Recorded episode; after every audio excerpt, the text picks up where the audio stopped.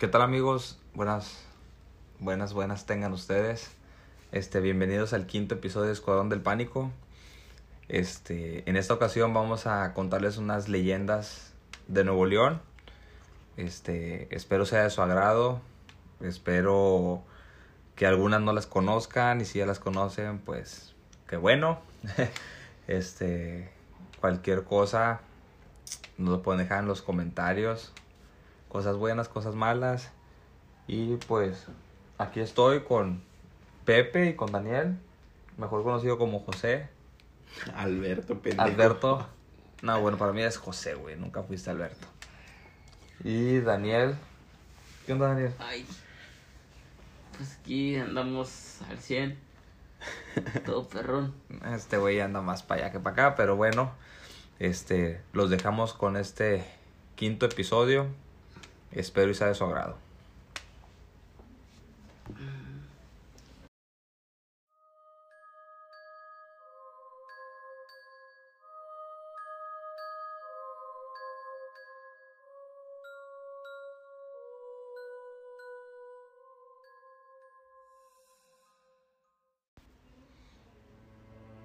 Pues vamos a empezar con el episodio.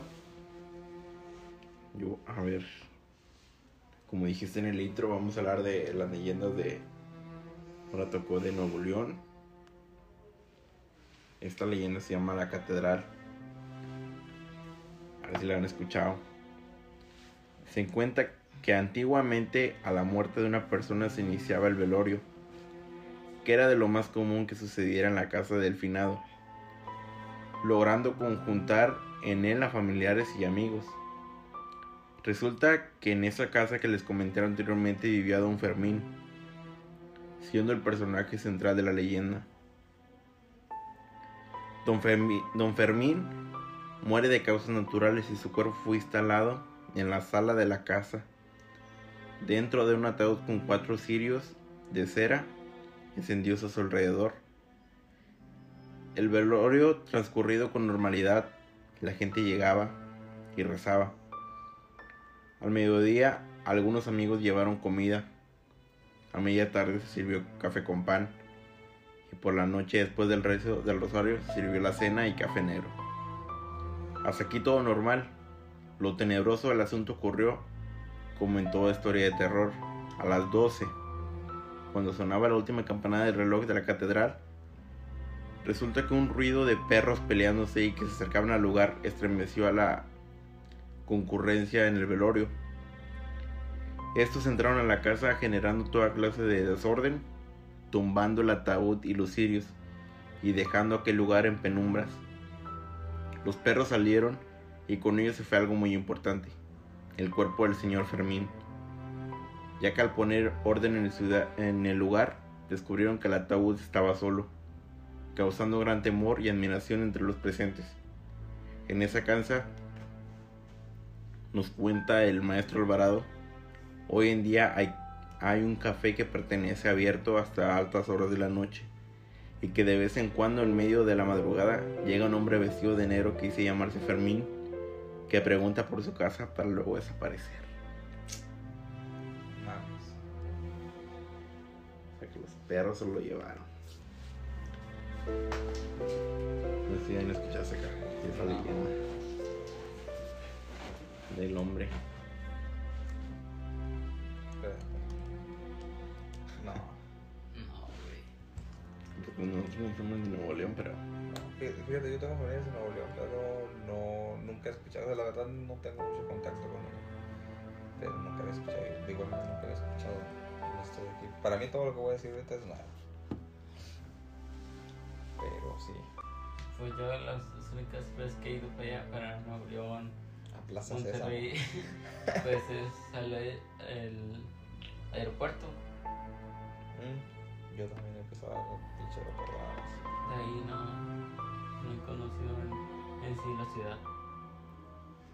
Yo sí, pero. Pero nunca adentrándome a las cosas como que más. Para no, No paranormales, sino como que a lo más costumbrista de ahí. O sea, como que a su cultura o cosas así. O sea, nada más fui como de que paseo, pero. Estuvo- Está muy raro. Santo Lucía. No sé si ustedes traigan otra. Yo traigo una A ver. que se llama La Callejón del Diablo. La Callejón. La Callejón. El callejón, ¿no? La. La callejón del diablo. Sí, Bueno, hay que hacer inclusión a las mujeres así. sí, porque somos opresivos. Macho opresivo. Te van a ver guiar. Que se ven. Dice el Callejón del Diablo. Esta zona se encuentra en la zona oriente del barrio antiguo, cercano a las tenerías por Platón Sánchez y se cruce con el canal de Santa Lucía. Y luego. En Santa Lucía, ¿y luego qué pedo? La, leyen- la leyenda dice así.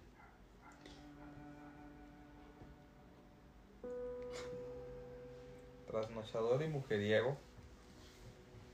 Venía en busca En de sí le contó que trasnochador y mujeriego venía en busca de nuevas aventuras. Cuando le salió al paso un hombre envuelto en negros ropajes. En, sus, en, en su cara horrorosamente fea brillaban como centellas sus ojos y dejaban dos largas y delgadas piernas. Y que teniéndolo tan cerca de él, sobrecogiendo de terror, logró sacar el cuchillo que siempre llevaba en el cinto y lo llevó hundido varias veces en el pecho de aquel señor ser. Sin herirlo y sin lograr que se alejara hasta que no podía resistir por más tiempo que centellaba la mirada que lo cegaban, perdió el conocimiento. En este.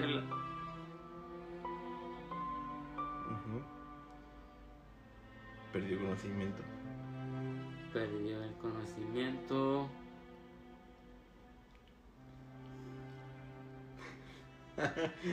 Perdón, amigos, es que anda nervioso todavía el vato. Todavía no se la cree que está en un podcast y famosito y todo el pedo.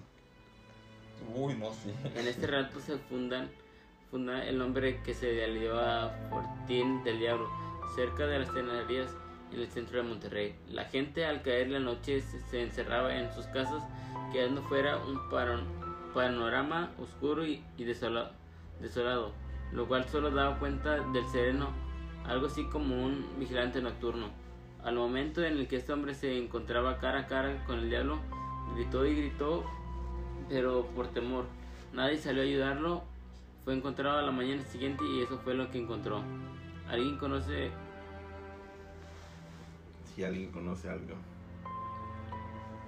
La verdad, yo no. Por ahí que yo. Desde yo.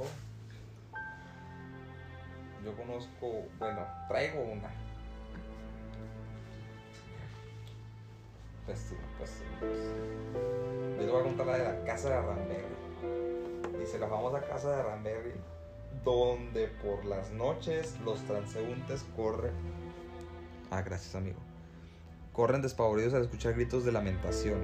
Ver o creer ver figuras fantasmales por sus ventanas. Es tanta la excitación por esta historia que algunos simplemente pasan para ver algo de lo que todos cuentan, sin saber cuál ha sido la verdadera historia que ocurrió en este domicilio. Calle Ramberry, número 1026, Colonia Centro de Monterrey, Nuevo León, 5 de abril de 1933. Ese día a las 6 a.m. donde Florencia Montemayor y Antonia Lozano perdieron sus vidas de una manera salvaje, donde dos familiares de ellas en complicidad con unos carniceros vecinos las matan por robarles algunas monedas de oro y plata. Asesinadas y una de ellas violadas ante los ojos de dos de sus parientes, fue un crimen a magnitud que para el año de 1933 fue demasiado grave. No tenía ninguna pista acerca de quién, cómo o por qué había pasado. Hasta que un día un niño que había visto y oído todo puso mm, había y oído todo puso un camino con pintura roja desde la puerta de la casa de Ramberry con final en la puerta de la carnicería. Al capturar a los dos carniceros, ellas ellos inmediatamente negaron los hechos y culparon a los dos parientes de la familia Montemayor, quienes de nombre Fernando y Heliodoro confesaron su crimen alegando que los carniceros habían participado de mayor manera, ya que uno de ellos fue quien violó a su prima y ellos fueron los que cometieron el asesinato. Sí, son de Monterrey. Sí, se andaban dando. Fíjense, amigos. Desde 1933 existe esa de que entre primos se dan allá en Nuevo León. Pero bueno, eh, ¿dónde me quedé? ¿Dónde me quedé? ¿Dónde me quedé? ¿Dónde me quedé? Ah, ok. Fernando y Eleodoro solo se harían cargo del robo de las monedas, aunque los carniceros negaron los hechos. La policía se dio cuenta de que a las dos mujeres se les había cortado el cuello de manera impresionante, ya que sus cabezas solo estaban pegadas al tronco por parte de atrás del cuello. Ah, por la parte de atrás del cuello. O sea que fueron hechos por personas que sabían lo que estaban haciendo, un doctor o un carnicero. Así que no hubo cómo negar los hechos. Se dice que a estas personas se les dio ley fuga que consiste en dejarlos correr y dispararles por la espalda. Pero se les llevó a un tramo de Suazua donde no hay habitantes. Se les baja del carro y a dos se les dispara en la cabeza a distancia. Uno de ellos Gabriel, el carnicero que había planeado todo, y el otro era el ciego, quien No tuvo, quien tuvo no el rango, quien tuvo el rango de chofer y obviamente tenía la culpa. Los demás sí llegaron a correr esperando que ninguna bala los alcanzara y pues lamentablemente para ellos no fue así y murieron ahí mismo. Sus cuerpos fueron exhibidos para el público en la calle de Juan Ignacio Ramón antes de ser una calle. Era un jardín y fueron expuestos ya que toda la población del pueblo de Monterrey quería saber quiénes eran los dos asesinos de estas dos mujeres. Es por eso que se dice que las mujeres escuchan gritando auxilio o diciendo no me mates Gabriel, no me mates. Desde las ventanas de ese domicilio y dicen que espantan ya que sus almas no han podido descansar en paz. Pues creo que yo tampoco podría haber descansado en paz después de esa lamentable muerte. Pero si así escuchan eso. Pues es lo que dicen los la gente que pasa por ahí, ¿verdad? Que, que escuchan los lamentos de las personas, ¿no? Que dicen, no me mates, Gabriel. ¿Gabriel? Sí se llama Gabriel. Gabriel. Gabriel, please not kill me. Sí. Yo, fíjese, yo traigo otra, que también se trata de una casa, no sé si quieren que se las Yo, comparta. yo, yo traigo una que se llama La Casa de los Tubos. Chinga tu madre, es la que iba a decir. ¿La, la han escuchado? No, no, ¿O Yo no. algo relacionado a eso? no, la verdad no. Bueno, esta se llama La Casa de los Tubos. A ver. En la parte alta de la colonia Country, La Escondida, en la ciudad de Guadalupe, existe una gran casa que fue construida al principio de los años 1970, la cual se encontraba abandonada desde entonces. Esta casa tiene un poco peculiar construcción. Una casa enorme diseñada en forma caprichosa cuya construcción causó varias muertes. La llaman la Casa de los Tubos. La Casa de los Tubos es un edificio sin terminar. Sus paredes están en su mayor obra negra. En el interior de la casa abundan rampas y escaleras, las cuales comunican con cualquier nivel de la misma. Desde los claros de los enormes ventanales se puede apreciar la ciudad de Monterrey con una perspectiva envidiable. Durante su construcción, la Casa de los Tubos co- costó la vida de un par de albañiles, quienes perdieron la vida al caer al vacío desde sus altas torres. Por ese mo- motivo, aunando los escombros del terreno en el que se asentaba la construcción, ningún otro constructor aceptó terminar con la obra.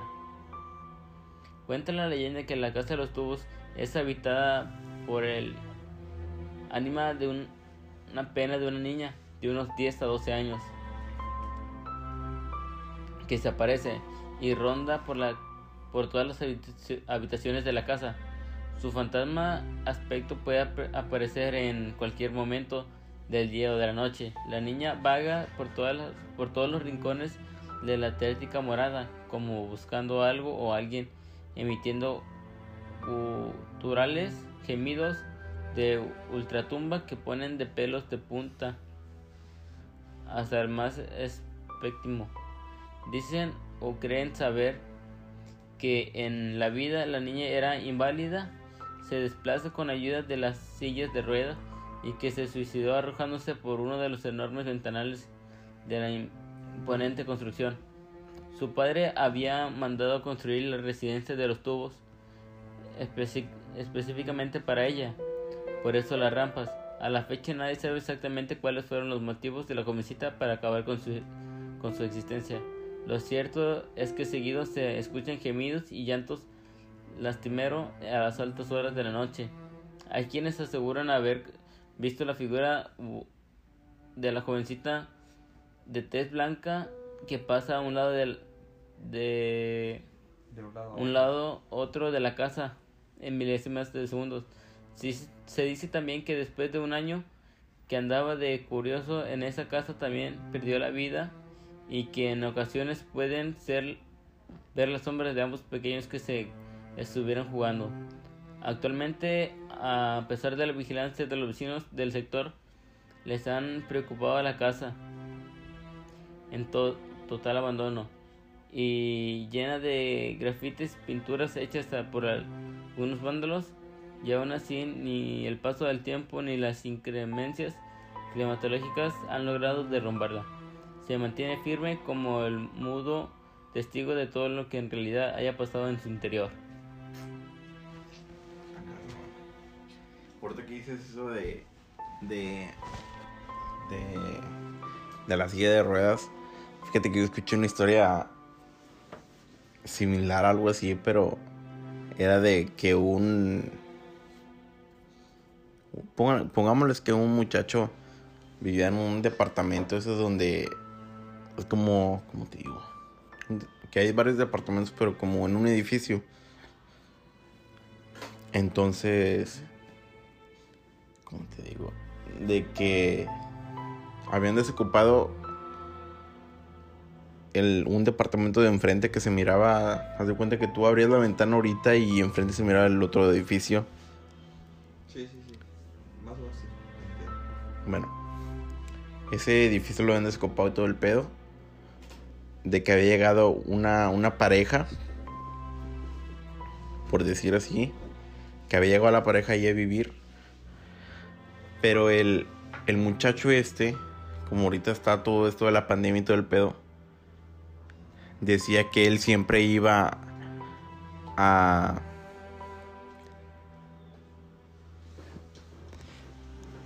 Decía que, que siempre que iba para la sala, o sea, su sala siempre daba vista al edificio de enfrente.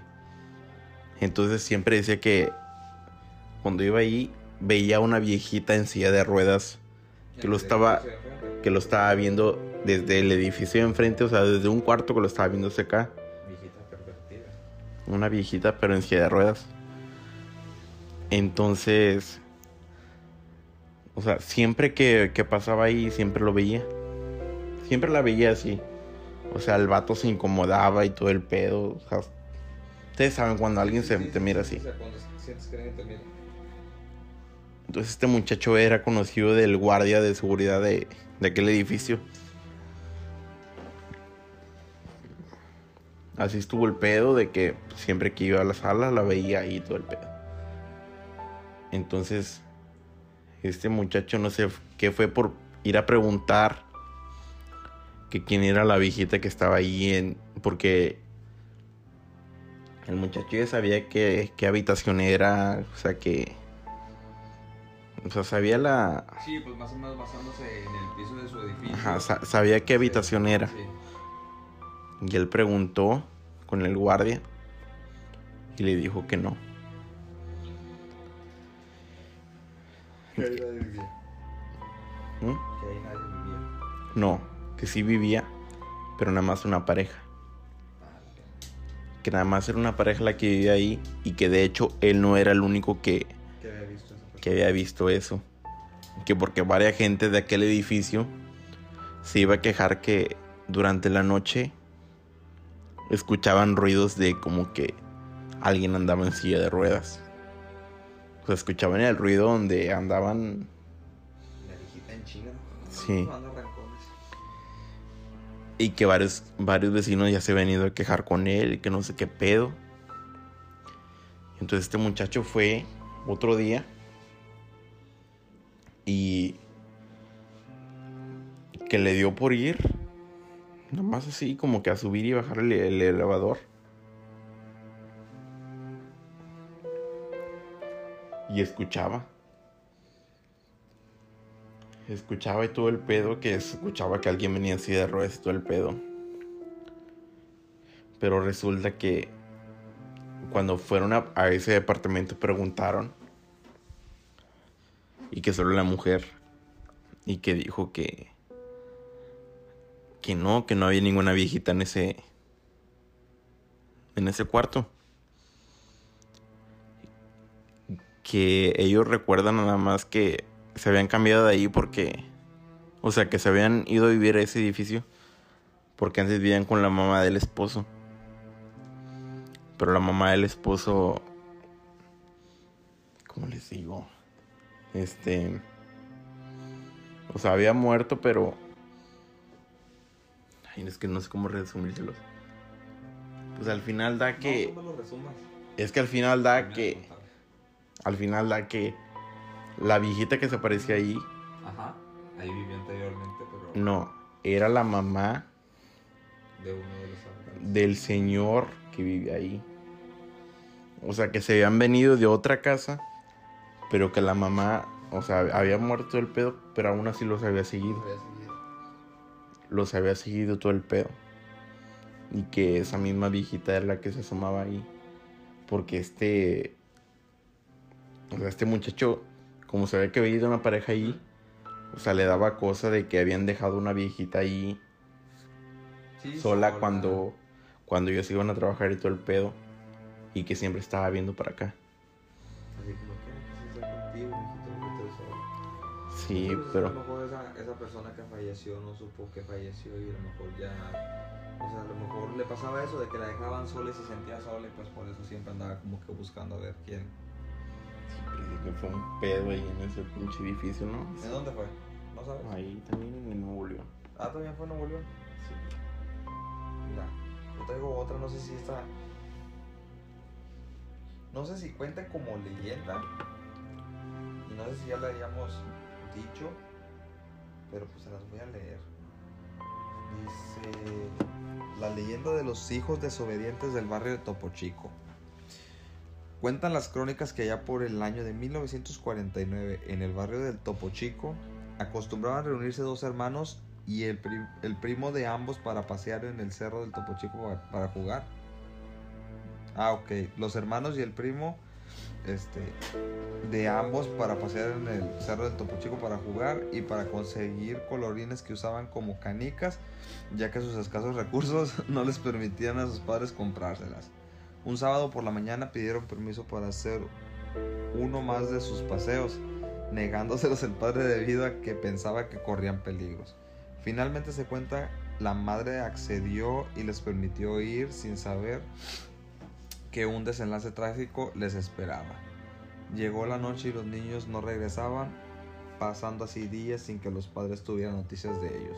Incluso se dice que fueron a buscarlos a lugares un poco más lejanos como Saltillo, Reynosa y Nuevo Laredo. Ajá, la acá. Aquí andaban. Bueno, pasaron así los días hasta que al décimo el padre desesperado compró el periódico y se llevó una gran sorpresa al ver que en la primera página se informaba el hallazgo de unos restos humanos que habían sido encontrados en un cañón del cerro al que los muchachitos solían ir. El descubrimiento fue hecho por un pastorcito de 13 años, el cual días después de dicho hallazgo murió a causa de la impresión recibida por esta causa. Una chamarra de gamuza fue la que ayudó a identificar a uno de los niños, de los cuales nunca se supo la verdadera causa de su muerte, aunque con la información de las autoridades se supo que, el lugar era utilizado como campo de entrenamiento de soldados y que posiblemente en forma accidental habrían dejado algunas granadas que los jóvenes pudieron activarlas al encontrarlas. Cuenta la gente que habitaba cerca del lugar que cuando reina el silencio se escucha provenir del cerro risas de los niños como si estuvieran jugando y el ruido de disparos y granadas de los soldados que ahí entrenaban en esa época. No mames. Qué cagado, ¿no? O sea, vivir cerca de ahí, escuchar risas de niños entre el bosque, ahí entre las montañas, no. Esté todo silencio. y- Como aquí yo que. Como que vivo- Jimenita, ay, Jimenita. Ah, no, ya, tú dices por ahí a la carretera. No, yo como aquí que vivo al lado de una parcela. Que sí, la primera vez que, como ahorita, por la gente que no sepa, se, se me descompuso el carro y. Haz de cuenta que de regreso, de ida, pues me voy en, en transporte. Ajá. Pero de regreso ya me trae un, un amigo del trabajo. Pero, o sea, que me quede más cerquita y. Este. Cuando, cuando viene a dejarme, o sea, mi casa está atrás. O sea, mi. casa. A espaldas de mi casa está una parcela. No, pendejo. Este. O sea, yo no sabía. Yo sabía que había un caminito que podía venir por ahí. Entonces. La primera vez que me vine por ahí. No sabía qué pedo. Ajá. Y yo le dije, no, pues déjame ir por la parcela. Al cabo hay un caminito y todo el pedo. Dije a mi camarada. Y entonces ya veníamos despacito buscando el caminito. Y pues no resulta que el caminito. O sea, la entrada del la entrada del camino está a un ladito de una Ah. de una de una cruz de una cruz donde un Falleció ahí. alguien falleció ahí que se le había volteado la troca y todo el pedo que se- no hombre la primera vez que me vine por ahí Y la última. Primera y la última. primera y última que pasé por ahí para empezar ya estaba oscuro y venía solo y entre las parcelas sentía que nunca llegaba sentía que no avanzaba no sí sentí un miedo pero pero ya después ya Ya te acostumbré. ya me acostumbré Sí, pues, se- se- Aparte se de acostumbra a los balazos, se se Se le voltea, pero un martito nunca te va a hacer daño. no, bien dicen Daño, daño Muertito, dije, Físico, un muertito. mental, sí. Ah, Que depende de qué tan débil eres. pero pues bien dicen que le tengan más miedo a un vivo que un Que un muerto muerto, sí.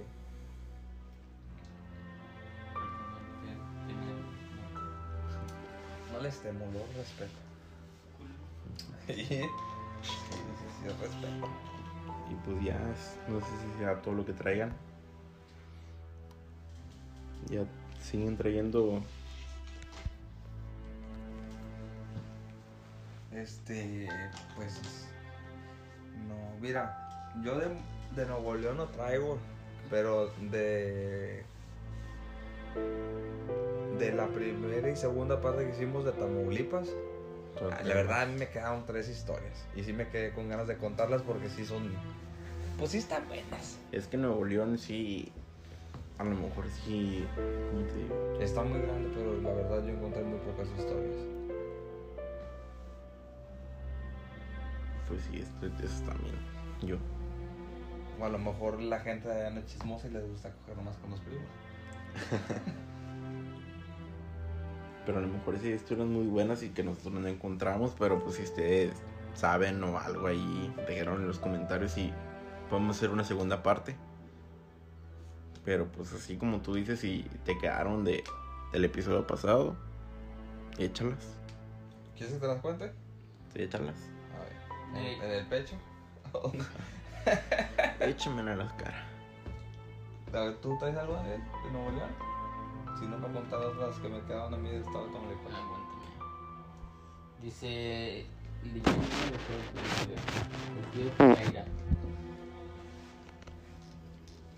Dice, el origen del nombre viene del siguiente modo.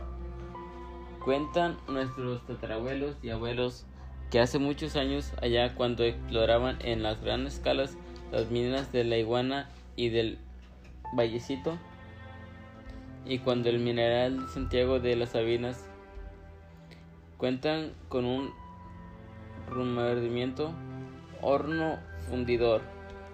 Había un indio apellidado Pereira que trabajaba en uno de los minerales y al ponerse el sol partía de la mina acompañando de su esposa que montaba un paciento asno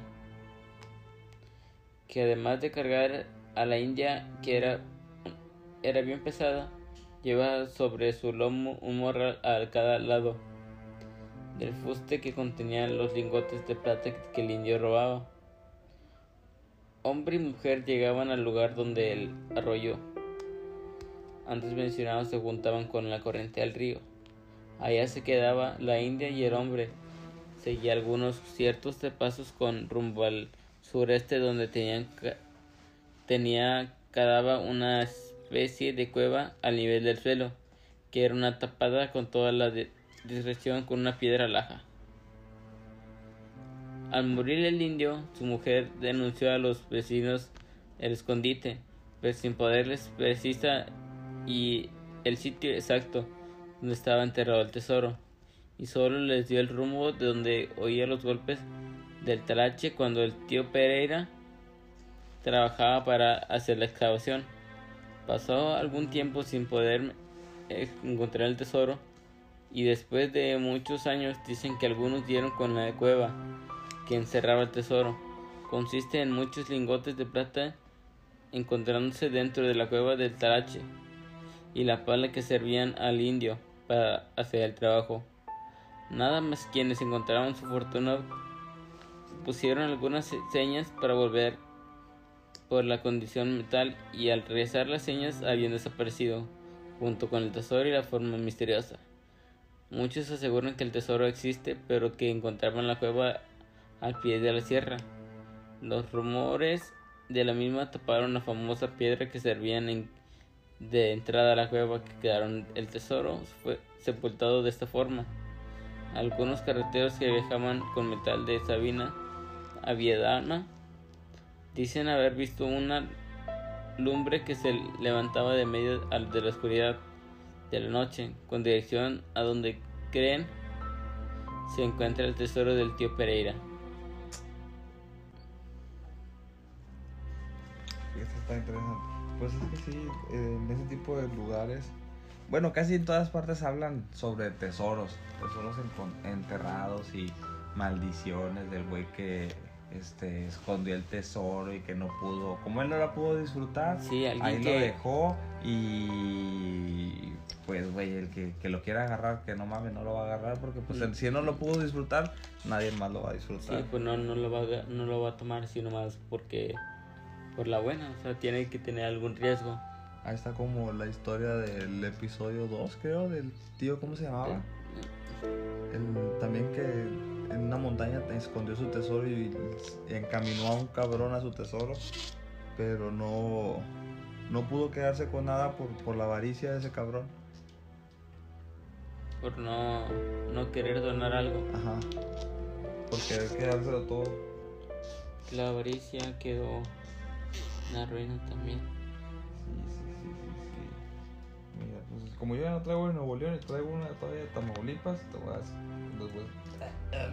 Les voy a, les una de Tamaulipas. Pues bien, Traigo tres. ¿Cuál quieres que, que les cuente? La, mujer que, la mujer que llora por su familia, el pacto con el diablo o la muerta del puente. El pacto con el diablo. el pacto con el diablo. A ver, el pacto con el diablo.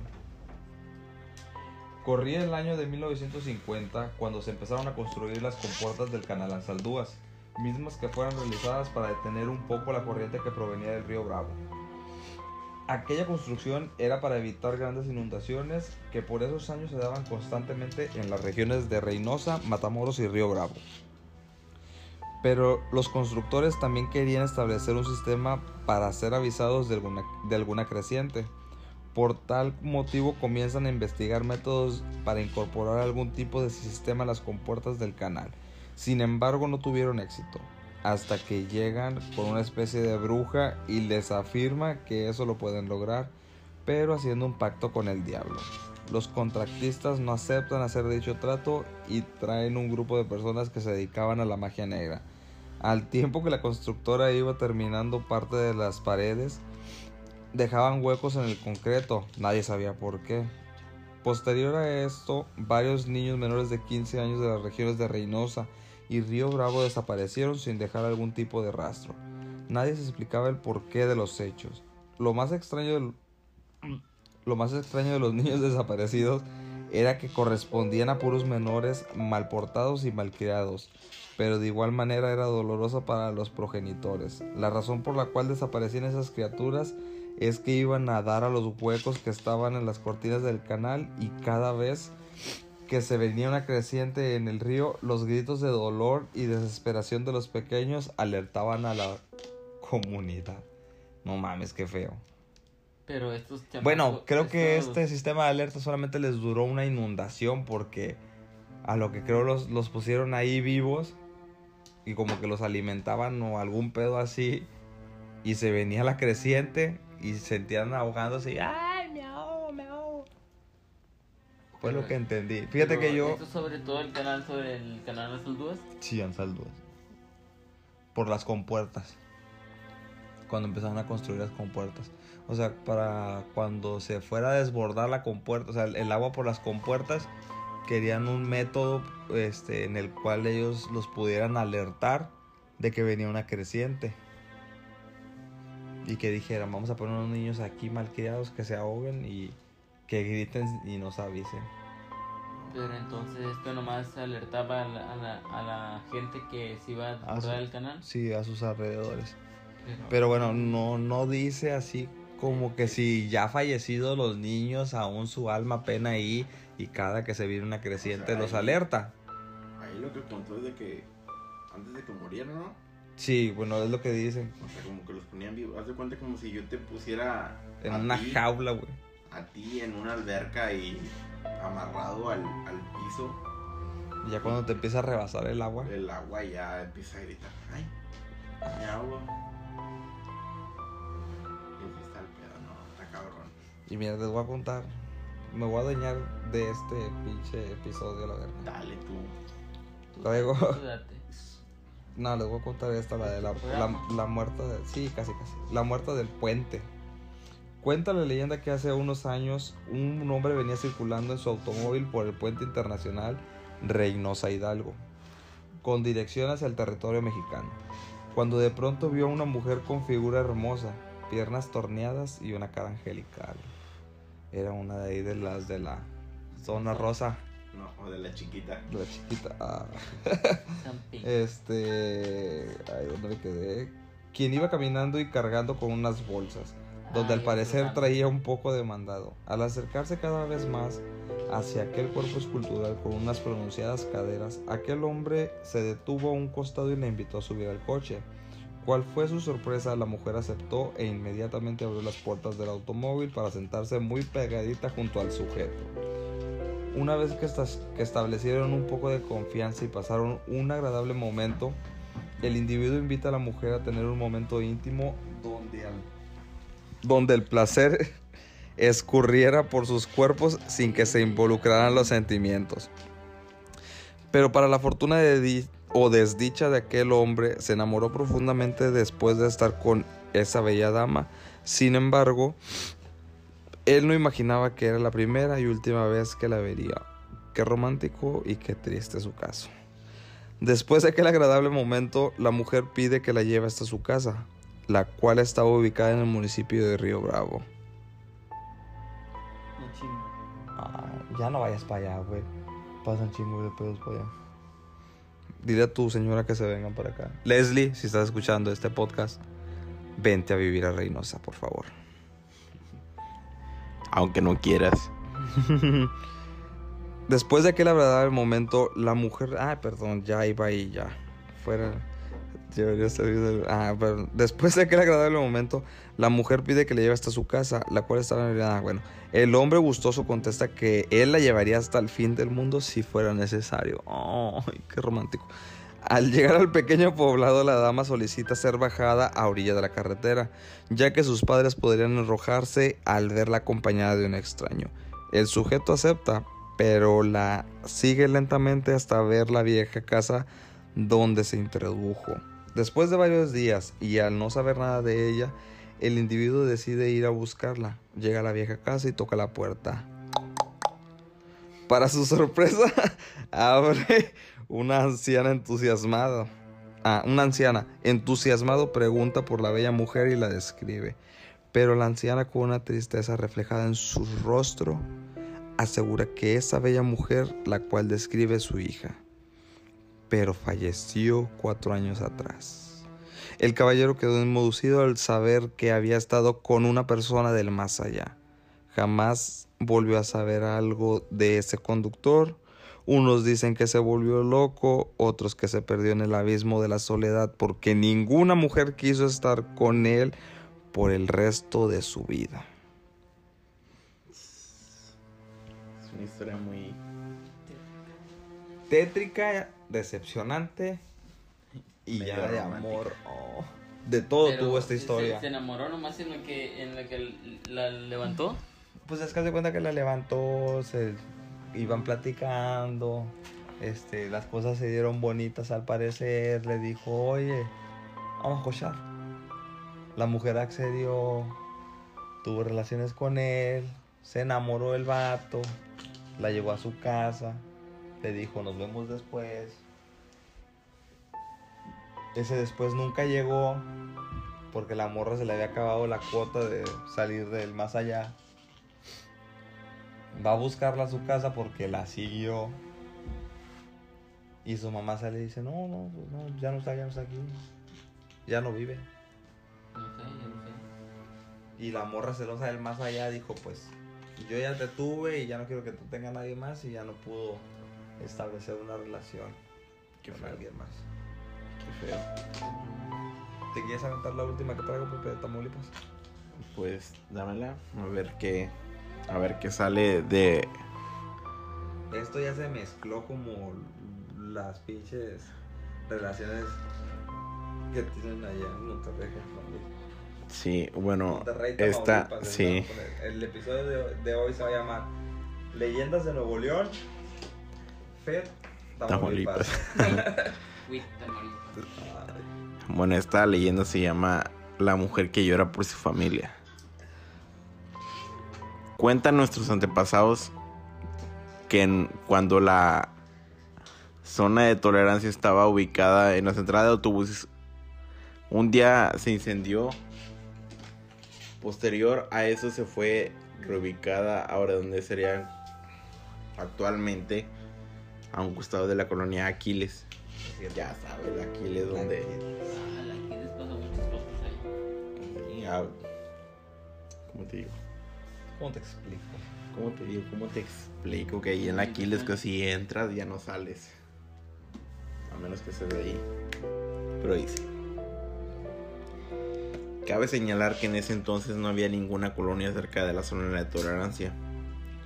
Únicamente una, una humilde casa que habitaba una familia con ciertos problemas.